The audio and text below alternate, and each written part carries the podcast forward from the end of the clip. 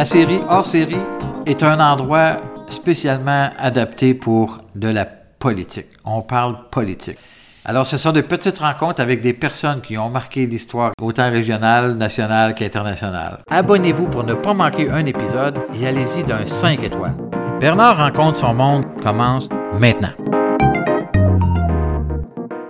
Alors aujourd'hui, je vous présente un homme d'exception. Il a euh, une facilité de partage, il a une mémoire absolument incroyable. C'est vraiment, c'est vraiment une encyclopédie politique particulièrement. Alors je vous présente Gérard Deltel, un ami euh, de longue date, mais un ami surtout avec qui j'ai un plaisir immense à travailler. Alors Gérard, comment ça va? Allô Bernard, content. Merci pour l'invitation. ça me fait plaisir Gérard. Je suis content de t'avoir avec moi parce que T'es un, comment je pourrais dire ça? T'es une figure emblématique de la politique québécoise. J'ai beaucoup de respect pour toi. On t'a vu depuis plusieurs, plusieurs années, bien sûr, à Québec, où euh, tu as laissé ta marque, hein, faut bien dire, euh, parce que tu as aussi non seulement été député, mais chef de parti. Hein. On pourra en parler plus tard tantôt. Mais tu es encore évidemment impliqué aujourd'hui avec le Parti conservateur à Ottawa et où tu as été nommé par notre nouveau chef, Erin, comme euh, leader en chambre, qui est un poste très prestigieux pour un député d'accéder à ce poste-là. Alors, Gérard, Explique-nous quelle a été ta réaction quand notre nouveau chef, Erin O'Toole, t'a demandé d'être leader en chambre. c'est, comique parce que, euh, tu sais, je m'attendais à rien du tout. Parce que, bon, leadership, on le sait, tu appuies quelqu'un, maintenant tu dis qu'OK, il va se souvenir de moi. Puis là, ce leadership-là, j'avais appuyé strictement personne. J'avais réfléchi à me présenter, finalement, je me suis pas présenté. Puis je me suis dit, bah, disons que mon expertise est ailleurs que celle de grand organisateur. Fait que je disais à tout le monde, je, moi, je suis bien fin, mais comptez pas sur moi pour organiser, je suis pas bon. Alors, à il faut se connaître. Je disais ça à tous les candidats, là, M. McKay, avec M. O'Toole et tout ça. Puis je leur disais maintenant, moi, je regarde, puis je vous fais des observations. Alors, quand le téléphone a sonné, j'étais chez mes parents.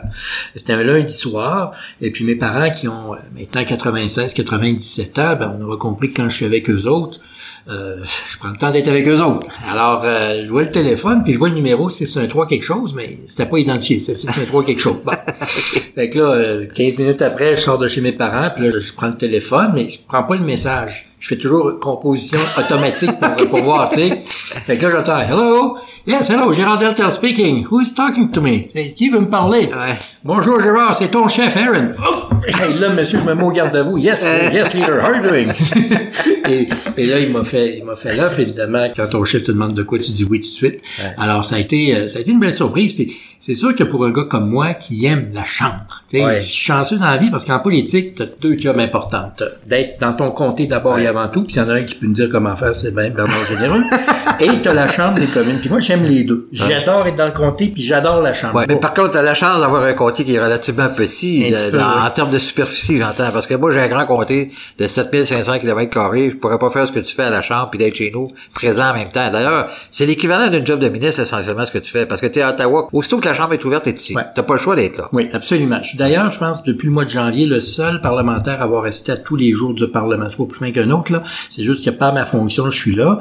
Puis mes, mes vis-à-vis des autres partis ont décidé parfois d'être là, parfois d'être dans leur comté, puis parfois aussi d'être virtuellement en chambre. Mais sur le parquet de la chambre, là, mais, mais moi j'aime ça. Mais attends, je ferai pas une chose, là. Tu te lèves en chambre, un bon débat, c'est le fun, mais quand il y a deux libéraux devant toi. La COVID est venue changer la donne de façon incroyable. En tout cas, c'est vraiment une situation très, très, très hors norme qu'on vit actuellement en tant que parlementaire. Puis, euh, puis évidemment, il faut, faut qu'on dise qu'on est durant la COVID, là, on est au mois de mars, puis la Chambre est actuellement en, fonction. Mais euh, Gérard, tu as quand même commencé ta, ta carrière politique. D'ailleurs, le plus drôle, mesdames et messieurs, c'est que Gérard, il traîne dans son portefeuille sa première carte du Parti conservateur à, partir de quelle année? 1981. le 11 novembre 1981. Bernard, t'avais quel âge? J'avais 18 ans. ben, moi, j'en ai... 18, 19. Moi, j'en avais, j'en avais 17. J'en avais 17. C'est quand même incroyable. Il traîne ça dans son portefeuille, puis il montre ça à tout le monde avec toute la plus fierté, la plus grande fierté du monde. Ça, c'est vraiment incroyable.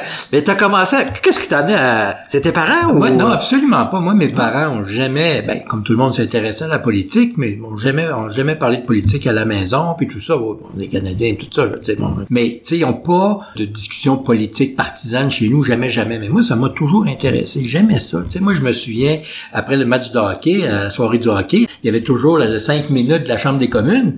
Puis moi, je me souviens de ça, j'écoutais ça, puis j'adorais ça. Là. Moi, je me souviens pas de ah, ça. Ma premièrement, j'écoute pas le hockey, ça fait que j'écoutais pas le cinq minutes qui venait après. Et ça m'a toujours intéressé. et ce qui fait que je m'étais toujours dit un jour je vais en faire. Alors, euh, c'est ça, à 17 ans, j'ai adhéré au Parti conservateur fédéral. À l'époque, c'était M. Clark qui était là. S'en est suivi l'arrivée de M. Mulroney avec le succès constant en 84. Après ça, j'ai arrêté de militer en 84-85 pour me concentrer sur mes études en histoire pour devenir après ça journaliste. Fait que j'ai milité très jeune, oui, au Parti conservateur. C'est drôle, j'avais oublié que tu avais été journaliste. Ouais, ça- ça un, un petit 20 ans dans ma vie complète, là, finalement.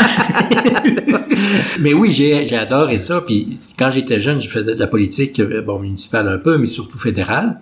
Puis après ça, ben, je me suis concentré sur autre chose. Et pour être journaliste, évidemment, ça prend quand même une certaine distance. Alors, Est-ce que est-ce que euh, tu étais journaliste politique ou c'était journaliste de façon euh, Alors, générale? c'est ou- ça. Quand j'ai commencé journaliste, c'était en 89, quand TQS a ouvert sa poste, c'était Télévision 4 saisons. Oui, oui, oui. Euh, quand il a ouvert le poste à Québec. Je faisais partie de la première cohorte des journalistes de Québec, puis c'était j'ai des souvenirs extraordinaires. Pour l'anecdote, faut absolument que je te dise, t'étais donc le collègue à Montréal, euh, celui qui faisait la météo à l'époque, qui est membre de l'Académie française. Oui. là. Mais il faisait, lui, des, la météo. Les météos humoristiques. oui, puis il se faisait masser à un moment donné. Il était en train de se faire masser, puis il faisait la météo. en tout cas, c'était une télévision qui se voulait différente. En fait, c'est c'est ça qui est intéressant parce que et ça c'est drôle parce que tous les gens qui ont 50 ans et plus à Québec me parlent toujours du Grand Journal. Et quand je tombe dans des gens de 70 et compagnie, ah, j'ai le tel le Grand Journal, tu sais, c'est comme si Il t'en Ah oui, encore. encore il est tampé dans le front.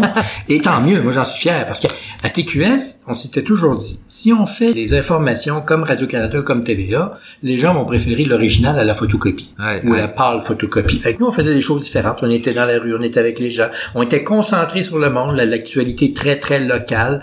Et c'est ça qui a fait, sans fausse modestie, le succès de TQS Ouais. Québec. TQS Québec, on Vous avez innové de façon importante. là. Absolument. Puis c'est la preuve, comme je te dis, c'est que même encore aujourd'hui, des gens sont là puis ils me jasent de- de- des reportages que vous avez faits. Puis ça, c'est quand des fois ils me disent, ouais, vous êtes venu à telle place. Vous en souvenez pas? Euh, Ouais, ouais, ouais, ouais. En politique, on se souvient de tout. Là. Euh, oui, oui, mais tu sais, c'est sûr que en même temps, euh, tu sais, moi je fais toujours ce parallèle-là, c'est que TQS c'était proche du monde. Ouais. Puis la politique, c'est ça. C'est proche du La monde. politique, c'est être proche du monde. Ah, si t'es t'es 4000 pieds au-dessus de tout le monde, tu vas être 4000 pieds derrière tout le monde. Alors, faut que tu sois avec le monde, tu sais. Puis c'est ça de la politique. Si t'es pas capable de connecter avec les gens, Puis moi, c'est ce que j'aime en passant. ben oui, mais c'est j'aime. pour ça que t'es bon. Parce que tu peux pas jouer un rôle en politique. Peu importe. C'est vrai aussi quand tu fais de la TV puis tout ça. Si tu joues un rôle, là, tôt ou tard, ou tard, Ouais. le masque va tomber. Il va tomber, ouais. Et là, là, la vérité va éclater dans toute sa laideur. Ouais. Là, tu vas voir tout le maquillage qui va dégouliner, puis c'est pas beau, là, tu sais. Fait que, reste toi-même. T'es bon, t'es pas bon, t'as des atouts, t'as des défauts, ben, ben, mais tu sais, reste toi-même. Et les gens vont t'apprécier pour ce que t'es, et pas pour ce que tu penses être, et surtout pas pour ce que tu veux Que être. tu veux, c'est ça, Et en exactement. politique, on le sent tout de suite, le monde qui l'ont, qui l'ont pas. Ouais, ouais. Puis si t'es pas proche du monde, si t'écoutes pas ton monde, et c'est pour ça qu'actuellement, depuis un an, c'est pas évident de faire de la politique. Ah non, absolument pas. D'ailleurs, je t'écoutais de jour aux coulisses du pouvoir où tu avais une entrevue avec l'animateur, puis tu disais de façon très exacte que depuis un an, le rôle d'un parlementaire qui normalement est d'aller vers les gens, de les rencontrer, de les conforter, on est tout obligé de faire ça par Zoom et c'est complètement, c'est vraiment incroyablement différent de la vie, de ce qu'on vit normalement. Et c'est pas facile parce que moi aussi je l'ai vécu puis je l'ai vécu cet hiver, j'ai trouvé ça dur. Donc, quand on a fait un concert de Noël avec Annie, ça a été bien reçu. Mais on était tous les deux devant être à l'ouvert. On aurait voulu être avec plein de monde avec nous autres. tu sais. C'est ça la difficulté Si- qu'on vit actuellement. S'il y en a un dans le monde politique qui a tiré son épingle du jeu, c'est ben Bernard Généreux. Ah, je ben, te dis écoute, pas pour faire mon smart, Ah, ouais, tu là, le sais, c'est ça, ça, fait mais- un an que je te le dis quasiment tous les jours. Mais Bernard, euh, ceux qui nous écoutent, sachez que Bernard a démontré comment justement on peut, le plus près possible qu'on peut le faire. Bernard l'a démontré malgré la COVID, puis malgré les Zooms, puis tout ça. Mais par ça, réussi à vraiment, moi j'estime, là, à montrer l'exemple et à être une inspiration pour tout le monde. Moi le premier, sur comment on peut contacter les gens malgré euh, les difficultés inhérentes à la COVID. Ouais, on, a, on a travaillé fort. Nos équipes sont extrêmement importantes parce qu'on peut pas faire ce travail-là, ça, c'est impossible. Non. Alors, après TQS, qu'est-ce qui est arrivé? T'es tombé en bas de ta chaise, puis là, un politicien qui t'a Ben, invité, quoi? Pas loin. Ce qui, s'est passé, c'est que, ben bon, j'ai été 20 ans à TV, j'étais journaliste à TQS, à Radio-Canada, à TVA, mais mes six dernières années, j'étais courriériste parlementaire pour TQS au Parlement à. Québec. OK. Alors là, c'était le meilleur des deux mondes parce que je- j'exerçais le métier que j'adore, celui de journaliste, Ouais. dans le monde politique, ce que j'adore. Fait que là, j'avais un fun noir. Puis, sincèrement, ce qui est arrivé, c'est que les partis ont comme détecté que j'avais une certaine aisance là-dedans, disons ça comme ça. Ça fait que les trois partis m'avaient approché. Alors, je revois encore la brave que j'aime beaucoup, Agnès Maltais, c'est une madame que j'aime beaucoup, beaucoup, mais je me dis, comment elle a pu penser que j'étais péquiste? Mais ça, bon, c'est pas... c'est correct, tu sais. Et je me souviens, quand Agnès m'avait appelé, c'était la troisième qui me faisait la troisième. Moi, appelons ça comme ça, tu sais, je dis, tabarouette, pour moi, elle fait, fait ma job à quelque part. mais tout ça pour dire que j'avais toujours été intéressé par ça. Et euh, bon, TQS a fermé ses portes, comme on le sait, euh, en, en 2008, la salle des nouvelles. J'ai travaillé pendant deux mois à l'Assemblée nationale à la télévision des débats, préparer des mini-documentaires sur l'histoire de la politique, puis tout ça à l'Assemblée nationale. Et puis, euh, c'est vraiment un coup du hasard. C'était la journée où mes parents venaient de vendre leur maison, puis je déménageais mes parents, qui à l'époque avaient quand même 80 quelques années, là, donc c'est Bibi qui s'en occupait pas mal. Et le téléphone sonne, et Simon Boivin, journaliste du Soleil, m'appelle. Il dit, hey Gérard, on est sur le bord des élections. Ouh, on se connaît, c'est ça. Je suis sur le bord des élections. Il dit, euh, ça avait ton nom qui avait roulé euh, pour les élections la fois d'avant? Tu as eu des offres? Bon, là, je dis, OK. Soit que je mets en pleine face, ou ben donc que je dis la vérité. Oh le téléphone a sonné. Alors, le lendemain, dans le soleil, Deltel approché par la DQ.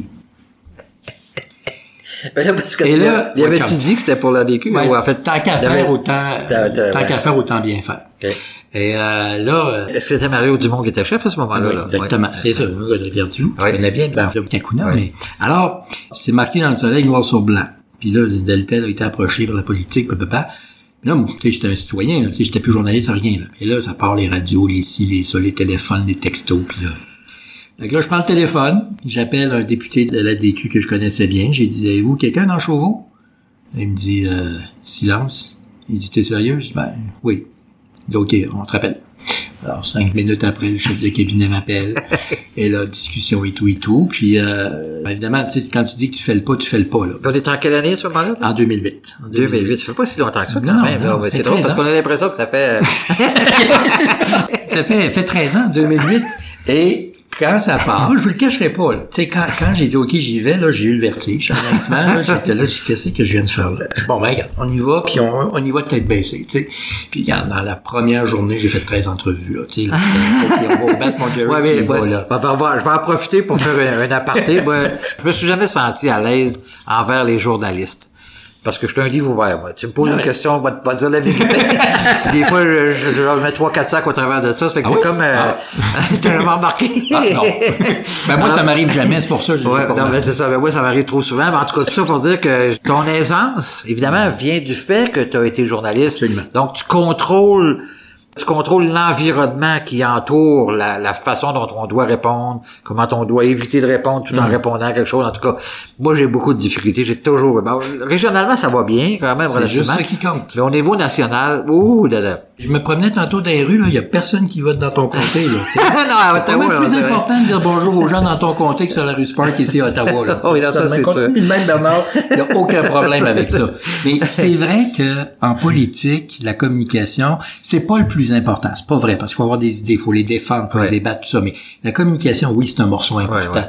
Et l'avantage quand tu as été journaliste, c'est que tu connais la game. D'abord, un micro, ça te fait pas peur, une caméra, ça te fait pas peur, déjà. Après ça, le métier du journaliste, c'est quoi? c'est de faire la synthèse d'une situation et de la raconter. Je suis politicien, c'est exactement ça. C'est que tu fais la synthèse et tu prends une position. La seule différence, c'est qu'en journaliste, t'as aucune opinion. En politique, t'as toujours une opinion. Même si t'en as pas, t'en as une. c'est la même chose, mais complètement différent. Ben oui, je suis devenu, euh, je dirais pas un expert, mais mon équipe est experte, en tout cas au niveau des réseaux sociaux particulièrement. Écoute, j'ai fait des vidéos, je sais pas combien de centaines de vidéos qu'on a Mais je me souviens de la première que j'ai faite à mon élection de 2011. C'est 2011? Ah, faudrait le sortir. en 2009. Ah non, c'est vrai t'en avais un mur, puis là, là, j'ai là, t'as peu, on est-tu live, on est-tu live, là?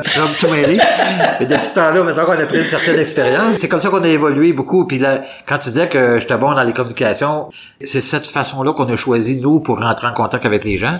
Et d'ailleurs, le podcast, c'est le même principe, là. C'est-à-dire que les gens nous voient pas, mais ils nous entendent. Parce que là, on est tellement inondés d'images, on, nous, l'idée qu'on a eue, c'est que quand tu fais la vaisselle, on est rendu comme on est télé quasiment dans, dans, toutes les chambres, dans toutes les, ben pièces de la maison. À un moment donné, tu as besoin de prendre du temps autrement que de voir des images.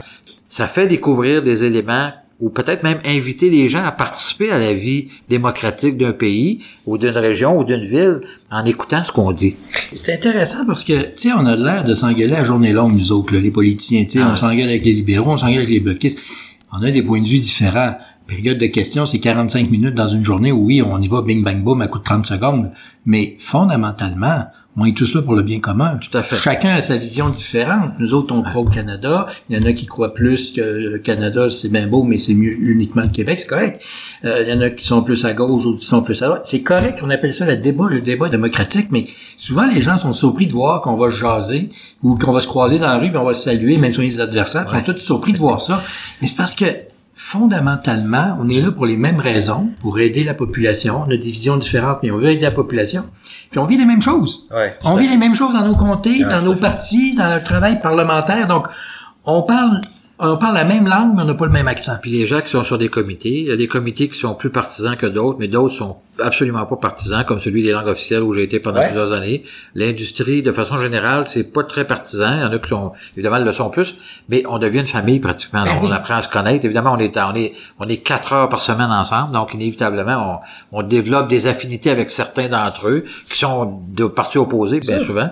Donc, euh, écoute, Gérard, je veux absolument qu'on parle euh, rapidement ça va être long, je sais, mais de tes passions. Parce qu'il faut savoir que Gérard Deltel, c'est un passionné, point de politique.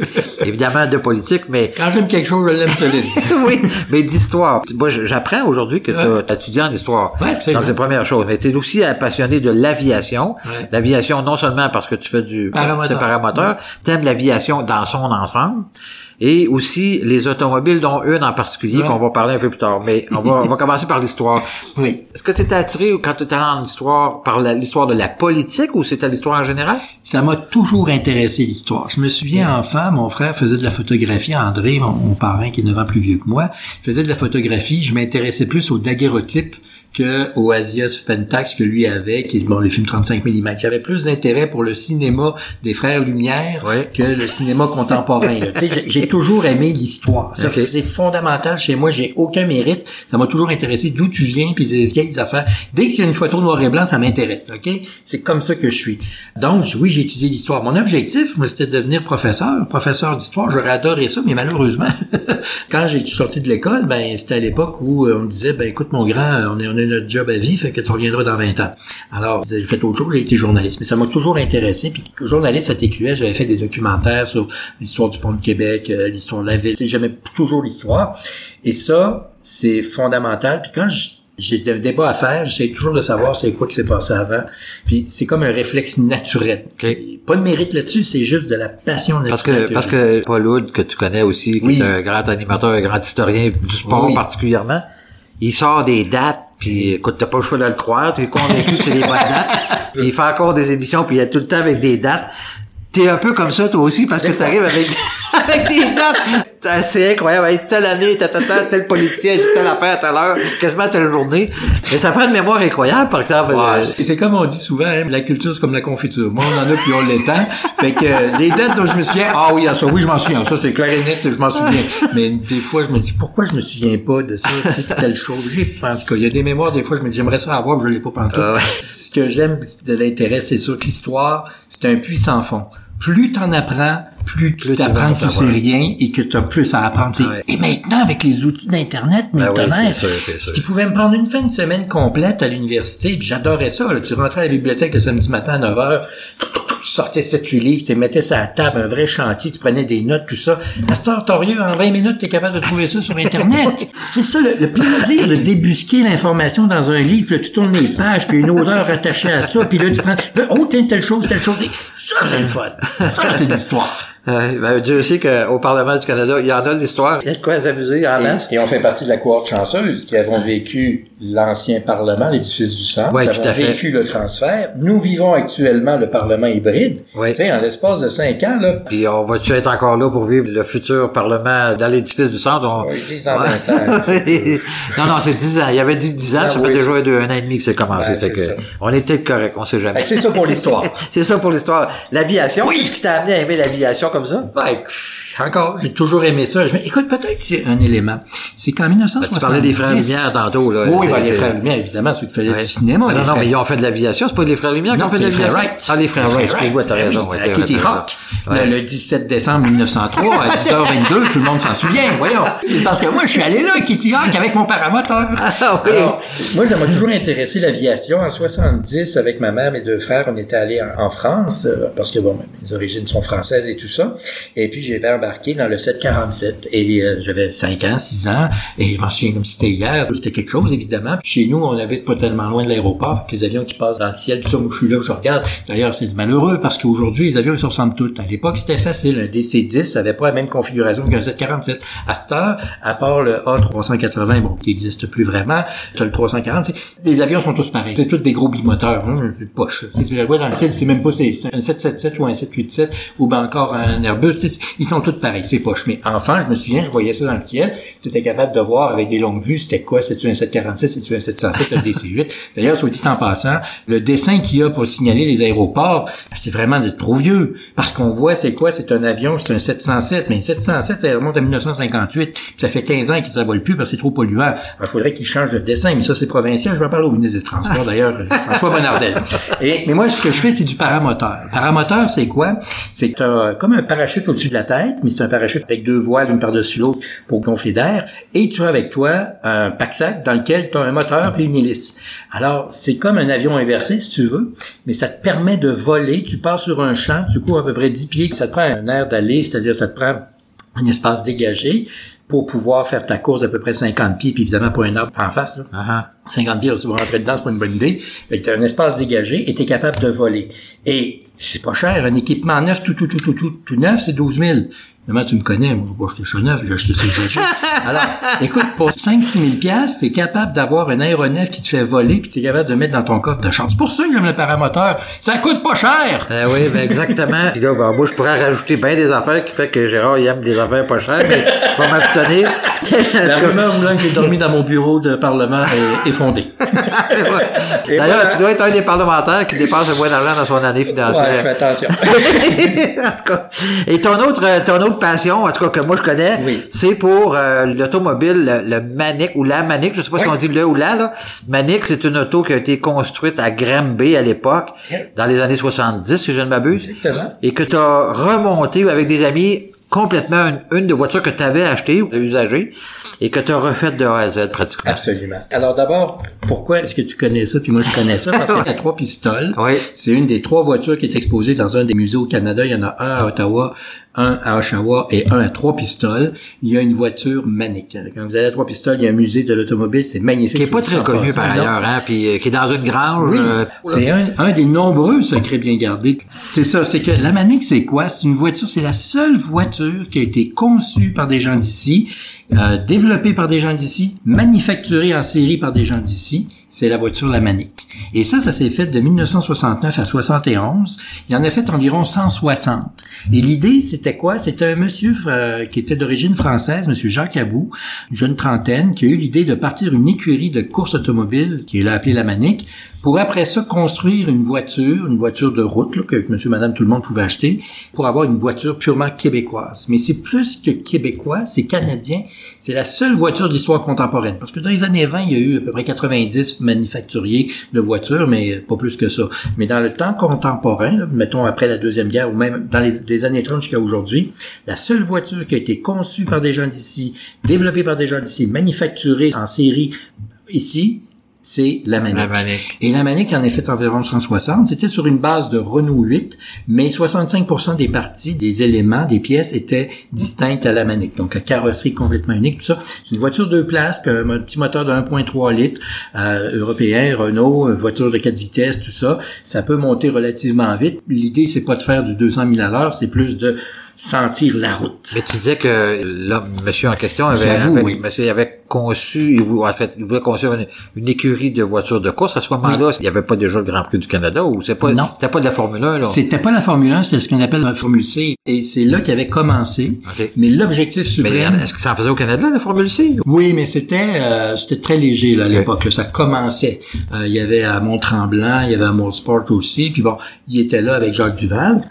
Mais ça, ça fait quelques saisons, deux saisons sans plus, mais c'est la voiture qui l'a constituée, qui était vraiment unique en son genre, et malheureusement, bon, ça s'arrêtait abruptement. Il y avait un gros, un gros intérêt rattaché à ça. J'ai vu évidemment plein de gens depuis deux ans que je m'intéresse à ça, puis que là, je fouille partout. Il y a des, plein d'articles qui racontent qu'en 70, 71, il y avait un grand intérêt pour cette voiture-là. Parce que dans les photos que tu as partagées, la vignette de la photo dit qu'il y avait des gens de la caisse de dépôt, de Bombardier, il y avait des grandes entreprises d'organisation qui étaient intéressées par le projet. C'est ça. Alors, M. Abou, lui, il voulait, il avait cette idée-là de produire une voiture typique au Canada, au Québec, et pour ça, ben, ça prenait des fonds. Il avait réussi à convaincre la famille Steinberg. Il avait réussi à convaincre la famille Bombardier-Baudouin.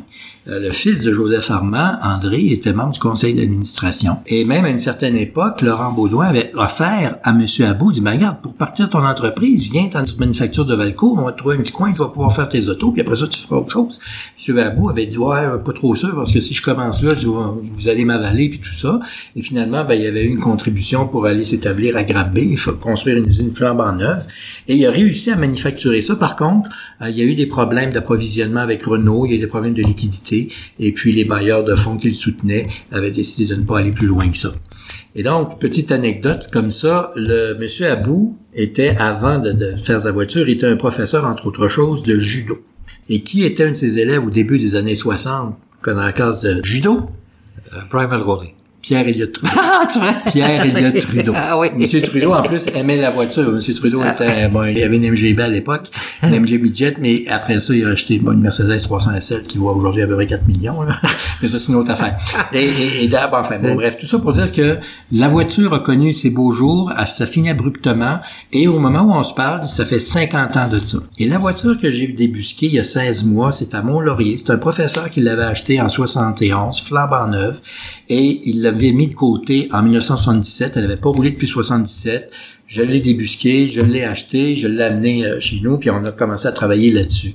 Et la cible que j'avais, c'est que, comme je te dis, j'ai fouillé partout plein d'informations, des des choses. J'ai vu à peu près une vingtaine de maniques, mais parfois des, des véritables épaves, d'autres parfois des belles choses. Et on l'a reconstitué complètement, parce que la voiture, quand on l'a juste vérifiée, elle s'est fendue en trois. quand on a soulevé la carrosserie sur le châssis, le châssis s'est fendu en trois. D'ailleurs, justement, sur ma page Facebook, tu vois les photos, c'est tout rouillé, tout ça.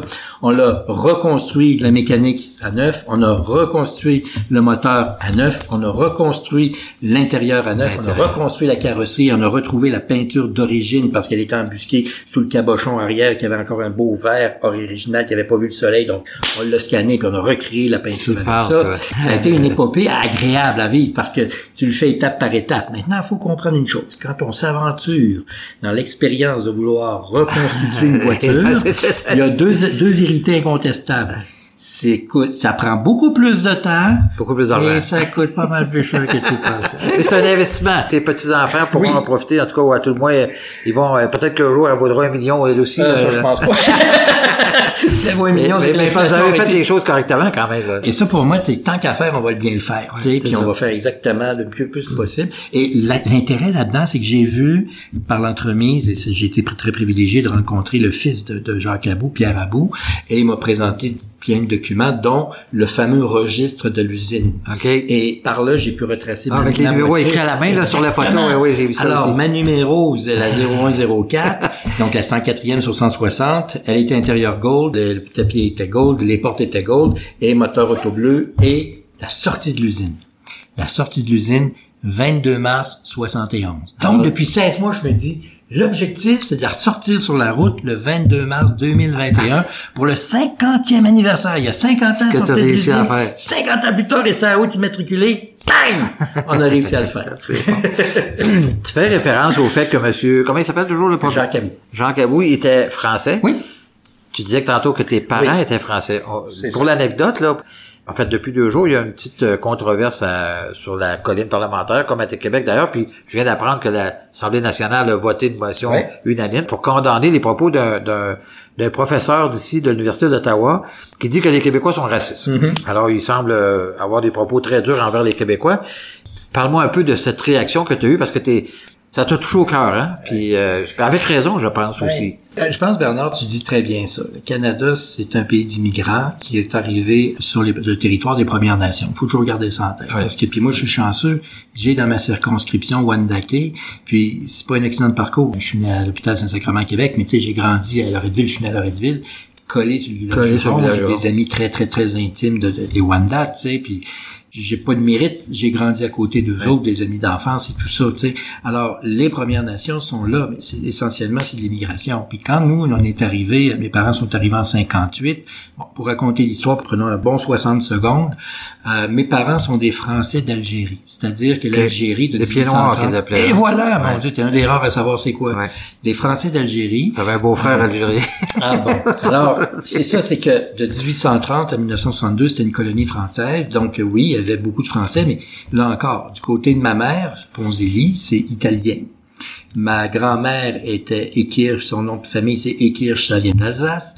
Du côté de mon père, Deltel, c'est espagnol, Monovar. Et du côté de mon grand-père, mais ma grand-mère, que j'ai pas connue parce qu'ils sont tous morts dans les années 30 euh, et 40, euh, vient également d'Espagne. Fait que moi, si tu veux, là, je suis français, espagnol, italien, alsacien, puis je suis né au Canada, au Québec. Eh ben, c'est tout ça, là. Mais c'est catholique, c'est tout ce que tu veux, c'est européen, c'est caucasien, appelle ça comme tu veux. Mes parents sont arrivés ici en 58. Mon père qui a fait la Deuxième Guerre mondiale savait très bien que ça allait mal finir avec l'arrivée euh, de M. de Gaulle en général en, 58, ils disaient on s'en va vers la guerre. J'ai déjà donné. Mon père a fait la deuxième guerre mondiale, blessé et tout ça. Donc ils sont venus ici s'établir en, Amérique, au Canada. Puis j'ai tout le temps.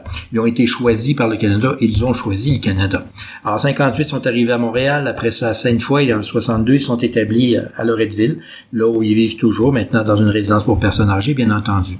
Et quand ils sont arrivés à Loretteville, il y avait tout le voisinage, les familles de voisins qui sont venus les accueillir. On a des films Super 8 quand j'ai six mois. Passer la fête de Noël puis tout ça, les Lacasse, les Lachance, les Bretons, les Anderson, c'est tout le voisinage qu'on avait. Et en 2008, quand je me suis présenté aux élections, le chef, Mario Dumont, j'étais candidat à la DQ, était venu dans mon local, tu sais, tu sais c'est quoi une campagne électorale, et il fallait remplir la salle, tout ça, puis tout ce que tu veux, tu sais. C'est stressant, ça, là, quand le chef, il vient de voir, là, faut que tu sois propre, là, hein? Et j'étais très fier dans mon discours de souligner la présence de la famille Breton, la famille Anderson, la famille Lachance, les gens qui étaient tout près de chez nous. Il avait accueilli mes parents en 62, puis en 2008, 45 ans plus tard, le rejeton de la famille qu'ils avaient accueilli était candidat aux élections. Puis je me souviens quand j'avais fait mon discours, Marie-Claude Barrette, l'épouse de, Mario, les larmes aux yeux. Et donc, tu sais, on a tous nos histoires. Alain a une histoire merveilleuse. Les immigrants ont toujours une histoire merveilleuse. Puis j'ai toujours dit, le plus grand cadeau que mes parents m'ont fait, c'est de m'élever comme un Canadien. Pas dans la nostalgie. Mon père est pas capable de rester sur les patins plus que trois dixièmes de seconde avant de tomber. Par contre, il peut te parler de Maurice Richard, il peut te parler de Guy Lafleur, il peut te parler de Réal Cloutier, il peut te parler de Marc Tardif. Il y a pas de problème. Là, il connaît ça, il aime ça le hockey, il écoute le hockey, puis il est toujours fâché quand le Canadien perd. C'est ça le plus grand cadeau qu'ils ont pu me faire. Puis justement, en 2008, quand j'avais été élu, c'est un des trucs que j'avais dit. Euh, voilà. Tu sais, chacun son histoire. Puis ça fait partie de la beauté puis de la grandeur du Canada que oui, c'est un pays d'immigrants, mais fondamentalement, on est tous des Canadiens. puis c'est comme ça qu'il faut le voir. Fondamentalement, les Québécois sont pas racistes. Je sais pas pourquoi c'est cette sémantique incroyable que, sincèrement, je, je, je, je, comprends pas exactement de où ça peut venir puis pour quelle raison. L'histoire, c'est ce qu'on a construit, c'est ce que nos ancêtres ont construit, c'est le respect qu'on doit avoir envers ces choses-là, qu'on les aime ou qu'on les aime pas. Absolument. C'est, c'est, euh, on fait des erreurs dans la vie. Personne n'est, personne n'est parfait. Comment peut-on demander aujourd'hui la perfection de quelque chose qui s'est passé il y a 150 ans? Avec la en, en, détruisant, que ce soit les, statuts de McDonald's ou de, n'importe qui. Je veux dire, il y a, il y a, une, réflexion qui, pour moi, m'échappe. Ça fait partie de qui on est devenu eh en tant que peuple, en tant qu'humain. Et pour ça, il faut connaître l'histoire. Ben, en tout cas, toi, toi, historien, tu dois ben bien, tu comprends bien ce L'histoire est faite d'hommes et de femmes, donc de chair et de sang, donc avec des bons coups et des erreurs. Je me souviens, un moment j'avais fait une entrevue à Radio-Canada, puis à la Radio de Montréal, puis il dit, ouais, il dit, c'est dans l'histoire de McDonald's, puis ça, votre chef, il est pas au McDonald's, puis tout ça. Je dis, oui, notre chef, c'est pas au McDonald's parce que c'est un homme de, qui a fait des bons coups, puis il a fait des erreurs. Oui, mais telle communauté autochtone est fâchée par rapport à ça. Je dis, ben, si vous voulez parler des Autochtones et de l'histoire, on va commencer par Jacques Cartier. Jacques Cartier, le premier Européen, s'est établi ici en 1534. Ça a été quoi sa première relation avec les Autochtones? C'est de partir avec les deux fils du chef d'Anacona puis les kidnapper. C'est ce qui s'appelle bien commencer des relations, n'est-ce pas? Alors, est-ce qu'on débaptise le pont Jacques-Cartier? Est-ce qu'on débaptise la rue Jacques-Cartier? Est-ce qu'on débaptise le comté n'y aura Jacques-Cartier? rue, il y aura plus de rue qui n'aura plus un nom. là. Exactement. C'était malheureusement les us et coutumes de l'époque. Je dis pas que c'est bon, que c'est pas fin. Non, c'est- non, ça, non, non, mais il faut comprendre. Faut pas dire que c'est beau, mais il faut reconnaître qu'il y a eu des bonnes choses puis des mauvaises choses, puis c'est vrai pour tout le monde. Gérard, ta dernière passion sur laquelle je veux t'amener, puis c'est tes petits-enfants. Ben oui. Dans la famille, bon, on est trois garçons. Euh, mes deux frères, il y en a un qui était ingénieur qui vit au Portugal. J'ai un frère qui est maintenant à la retraite, mais qui a été musicien et, et professeur de musique euh, toute sa carrière. Il vit à Montréal. Ton fils était dans le Cirque du Soleil. Exactement. Moi, j'ai deux enfants. Euh, mon garçon, qui va bientôt avoir 30 ans, a fait carrière dans le monde du cirque. Actuellement, évidemment, c'est freiné, on l'aura compris. Ouais. Mais oui, au Cirque du Soleil, sur Éloise, il a travaillé sur tous les cinq continents. Il a été presque un an complet en Chine. Est-ce qu'il a fait de l'école de cirque ou il a ah, ça, c'est un... intéressant. Parce que à 13 ans, on l'avait amené avec sa sœur dans un camp, il faisait de l'équitation en Beauce, à la Guadeloupe, et il y avait un petit à côté qui était une espèce de trapèze pour faire du cirque un peu. Et là, quand on est allé le chercher, je me revois encore dans le tour avec sa maman, puis là, on regarde, on voit le trapèze qui est là, tu sais, puis regarde, il y a comme une ombre en haut du Il y a quelqu'un- a qui. 75 pieds en l'air. T'as pas ouais, tu ressens, hein, fais-le, lui! C'est c'est notre gars Jean-Philippe, et là, ça a été, début. 13 ans, il a dit, c'est ça que je veux faire dans la vie. Écoute, à 13 ans, t'as jamais fait d'habilité de cirque, euh, tu pars vraiment littéralement en retard parce que c'est comme si tu essayes de devenir de joueur de hockey à l'âge de 13 ans puis t'as jamais mis de ta vie ouais, ouais. C'est- c'était pas évident mais parmi les grandes qualités que mon fils a c'est la détermination débrouillardise puis le travaillant. Et parce qu'il a fait ça c'est pourrais pas être là pantoute moi là et lui il l'a il l'a développé à fond c'était à l'école de cirque de Québec. Je me souviens en 2007 on avait passé un examen à l'école de cirque national à Montréal mais ça c'est je c'est comme si tu veux jouer pour le Canadien de Montréal Ouais, ouais, exactement. Oui, on le savait, on savait qu'il y avait zéro chance, pas zéro, moins zéro, mais c'est pas grave, on l'accompagnait dans son rêve. Et, écoute, il jonglait avec trois, trois balles, là. Mais là, aujourd'hui, il est à 8, 9 même. Il fait des trucs assez hallucinants. Alors, oui, il a travaillé très fort, puis c'est physique, tu peux pas tricher dans le monde du cirque. Tu t'es pas un joueur de hockey, tu te dis, ah, soir, ça me tente pas, m'a patiner, puis je scorerai pas, mais c'est pas grave, on suit la POC.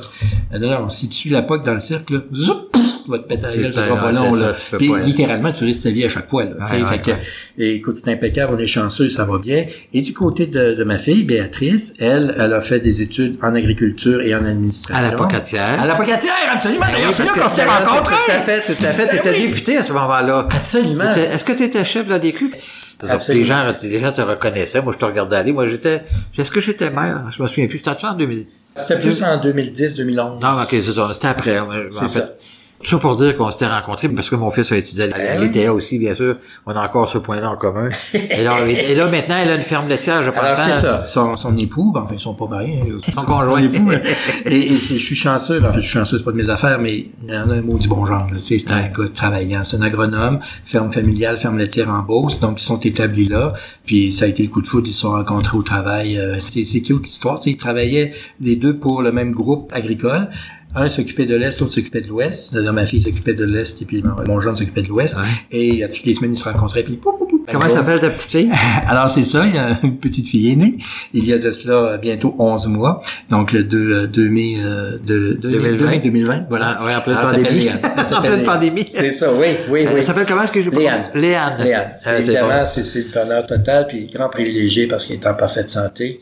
Est heureuse, tu vois qu'elle est bien. Elle est bien parce que les parents sont bien. Quand t'es grand-père, ben, tu le sais, parce que moi, je me souviens de toi, quand on avait passé la journée ensemble, ta petite fille qui avait couru après, j'étais, ah ouais, c'est le fun, ça, là, ça va être le fun. Sais, quand t'es grand-père, c'est le meilleur des deux Ah mondes. non, c'est la C'est plus juste belle le affaire. bonheur, puis t'as pas une C'est responsabilité. la plus belle chose. Moi, j'ai bien aimé élever mes enfants. On a fait beaucoup de choses ensemble. Oui. Puis euh, on, a, on a vraiment partagé des moments absolument incroyables et très heureux ensemble, particulièrement dans, la- dans le sport, le, le ski, euh, toutes sortes de choses qu'on a faites ensemble. Puis aujourd'hui, je suis prêt aussi de mes enfants, mais surtout de mes petits-enfants. Euh, dont deux que je vois régulièrement parce qu'on est à côté de chez nous, puis on les garde régulièrement. Heureusement que c'était possible de faire ça malgré la pandémie dans notre cas, parce qu'on c'est notre bulle familiale. là. Ouais. Et euh, écoute, ça, on reste à cinq minutes de chez nous. Ça, que- alors, ça a été un, un plaisir absolument C'est fou. tout le temps. On investit dans nos enfants, puis le retour sur l'investissement, c'est nos petits-enfants.